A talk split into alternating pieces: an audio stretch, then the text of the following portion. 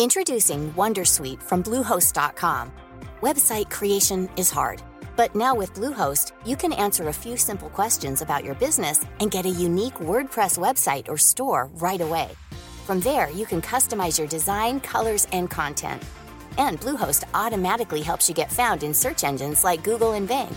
From step-by-step guidance to suggested plugins, Bluehost makes WordPress wonderful for everyone. Go to bluehost.com/wondersuite.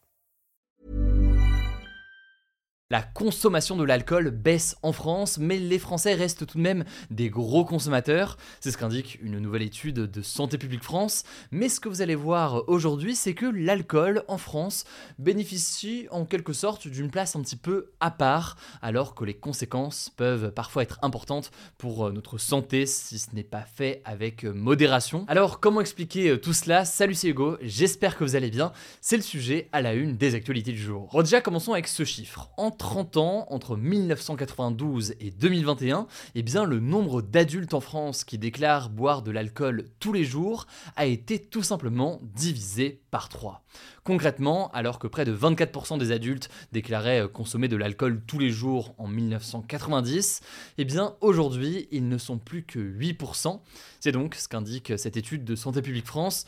Santé publique France, qu'est-ce que c'est? C'est l'Agence nationale de santé publique qui est rattachée directement au de la Santé. On assiste donc à une diminution globale de la consommation en France, mais l'étude indique que cette diminution, elle s'observe particulièrement chez les hommes d'abord, ensuite chez les plus jeunes ou alors chez les beaucoup plus âgés, et enfin chez les personnes aux revenus les plus élevés. C'est chez eux qu'il y a une baisse la plus importante, et selon Santé publique France, cette baisse chez certaines parties de la population pourrait notamment s'expliquer par euh, la loi E20 qui a été adoptée euh, en 1991, une loi qui, je pas dans les détails, mais qui a régulé notamment la publicité de l'alcool dans certains médias. Bon après, ce qu'on voit aussi, c'est que cette baisse de la consommation, elle est quand même à relativiser puisque les Français restent de gros consommateurs d'alcool. Bon déjà, le rapport montre que la part d'adultes qui boivent de l'alcool chaque semaine reste stable en l'occurrence. Et sur ce chiffre-là, on est autour de 40% des Français, des adultes plus précisément, qui boivent de l'alcool chaque semaine.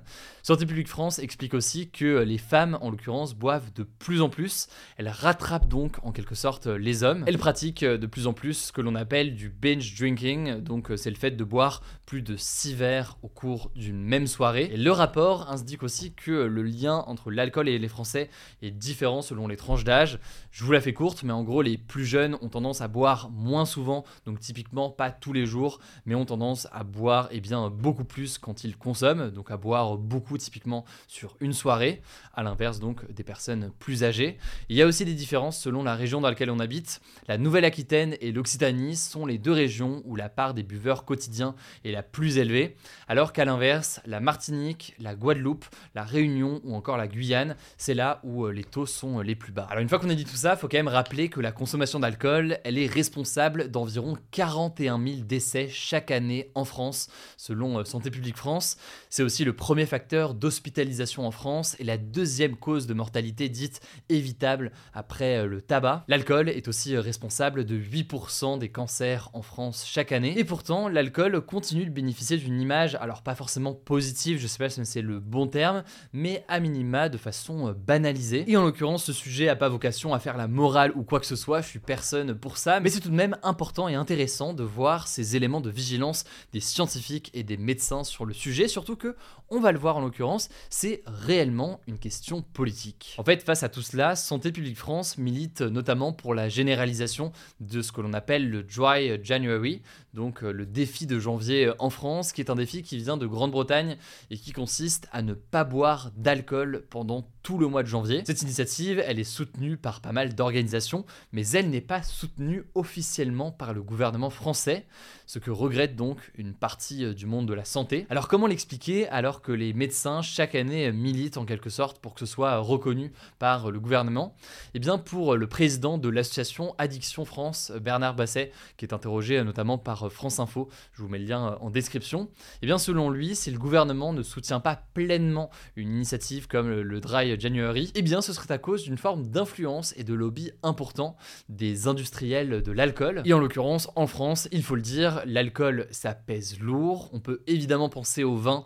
Le vin, c'est 20 milliards d'euros de chiffre d'affaires en France, c'est 500 000 emplois aussi, et c'est au-delà de ça une place importante dans l'économie française, d'un point de vue aussi d'exportation culturelle et d'un point de vue donc plus largement économique. Bref, c'est une industrie qui pèse lourd en France et qui a un rôle donc évidemment important. Tout cela peut donc expliquer cet ancrage important de l'alcool dans la culture française, que ce soit donc d'ailleurs avec modération ou non, en l'occurrence donc il est là. En fait, selon Bernard Basset, avec le Dry January, il y a cette volonté de dire à tout le monde, sans distinction d'âge, d'habitude de consommation ou quoi que ce soit, eh bien d'arrêter pendant un mois. Et donc face à cela, les professionnels du secteur presseraient le gouvernement à ne pas soutenir une telle initiative et à plutôt soutenir des actions plus ciblées sur ceux qui seraient le plus dans le besoin ou qui auraient euh, des actions ou des consommations qui seraient euh, plus dangereuses. il y a aussi d'intenses négociations sur la question de la prévention. Par exemple, en septembre, une enquête de Radio France avait révélé que le ministère de la Santé avait finalement annulé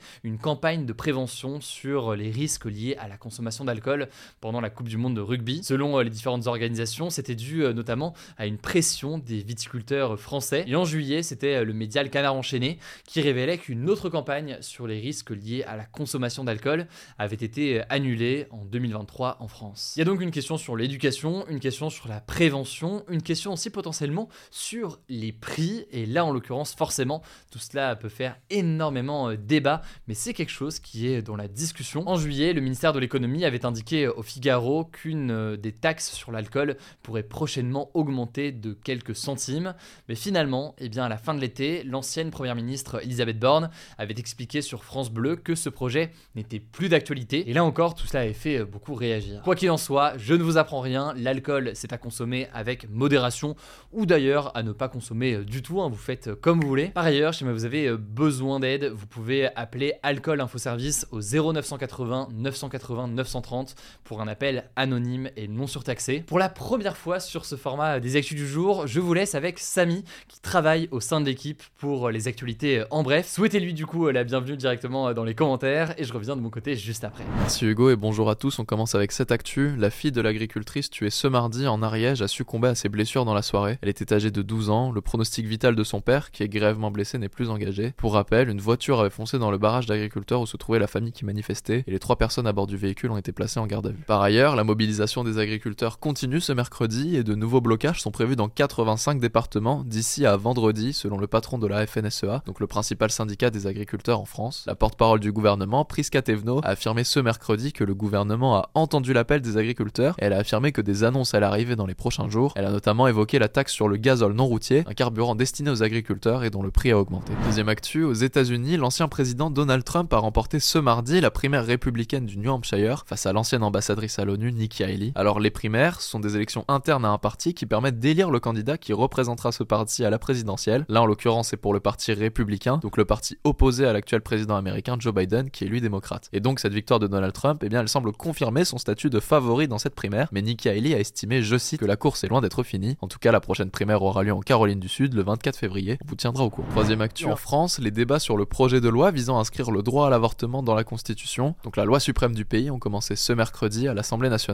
En fait actuellement le droit à l'avortement est inscrit dans une loi ordinaire et le fait de l'inscrire dans la Constitution compliquerait donc toute tentative de la supprimer ou de la limiter. Cette mesure, elle s'inscrit dans un contexte de restriction de ce droit dans le monde et notamment après l'annulation de l'arrêt qui garantissait aux États-Unis le droit d'avorter sur tout le territoire. Alors le vote, il devait initialement avoir lieu ce mercredi, mais il a finalement été décalé au mardi 30 janvier. On vous tiendra au courant. Quatrième actu, le Parlement turc a validé ce mardi l'adhésion de la Suède à l'OTAN, cette alliance militaire de pays occidentaux menée par les États-Unis. En fait, la Suède a demandé à rejoindre l'OTAN en mai 2022, juste après le début de la guerre en Ukraine, sauf que pour rejoindre l'OTAN, il faut que chacun des pays membres accepte la candidature des nouveaux pays, mais la Turquie bloquait sa candidature car elle accusait la Suède d'abriter des membres du PKK, une organisation politique armée kurde considérée comme une organisation terroriste par la Turquie et l'Union européenne. Il ne manque donc plus que l'autorisation de la Hongrie pour que la Suède devienne le 32e pays membre de l'OTAN. Cinquième actu, le nombre d'homicides a doublé en Haïti en 2023 avec près de 5000 morts dont plus de 2700 civils selon un rapport de l'ONU publié ce mardi. En fait, depuis de nombreuses années, différents gangs armée sème la terreur dans ce pays des Caraïbes, qui est d'ailleurs l'un des plus pauvres au monde. Antonio Guterres, le patron de l'ONU, a déploré, je cite, que les meurtres, les violences sexuelles et les enlèvements commis par les bandes organisées se poursuivent en toute impunité. Une mission de l'ONU pour venir en aide en Haïti pourrait bientôt voir le jour, on vous tiendra au courant. Et on finit avec une bonne nouvelle, le film Anatomie d'une chute de la réalisatrice française Justine Trier a décroché 5 nominations aux Oscars, dont la cérémonie se tiendra le 10 mars prochain. Le film est nommé dans les catégories meilleur film, meilleure réalisation, meilleur scénario original, meilleure actrice et meilleur montage. Par ailleurs, les films Le règne animal et Anatomie d'une chute arrivent en tête des nominations d'une autre cérémonie, celle des Césars, qui récompense le cinéma français, avec respectivement 12 et 11 nominations. La 49e cérémonie des Césars aura lieu le 23 février prochain. Voilà, c'est la fin de ce résumé de l'actualité du jour. Évidemment, pensez à vous abonner pour ne pas rater le suivant, quelle que soit d'ailleurs l'application que vous utilisez pour m'écouter. Rendez-vous aussi sur YouTube ou encore sur Instagram pour d'autres contenus d'actualité exclusifs. Vous le savez, le nom des comptes, c'est Hugo Décrypte. Écoutez, je crois que j'ai tout dit. Prenez soin de vous et on se dit à très vite. Leeds.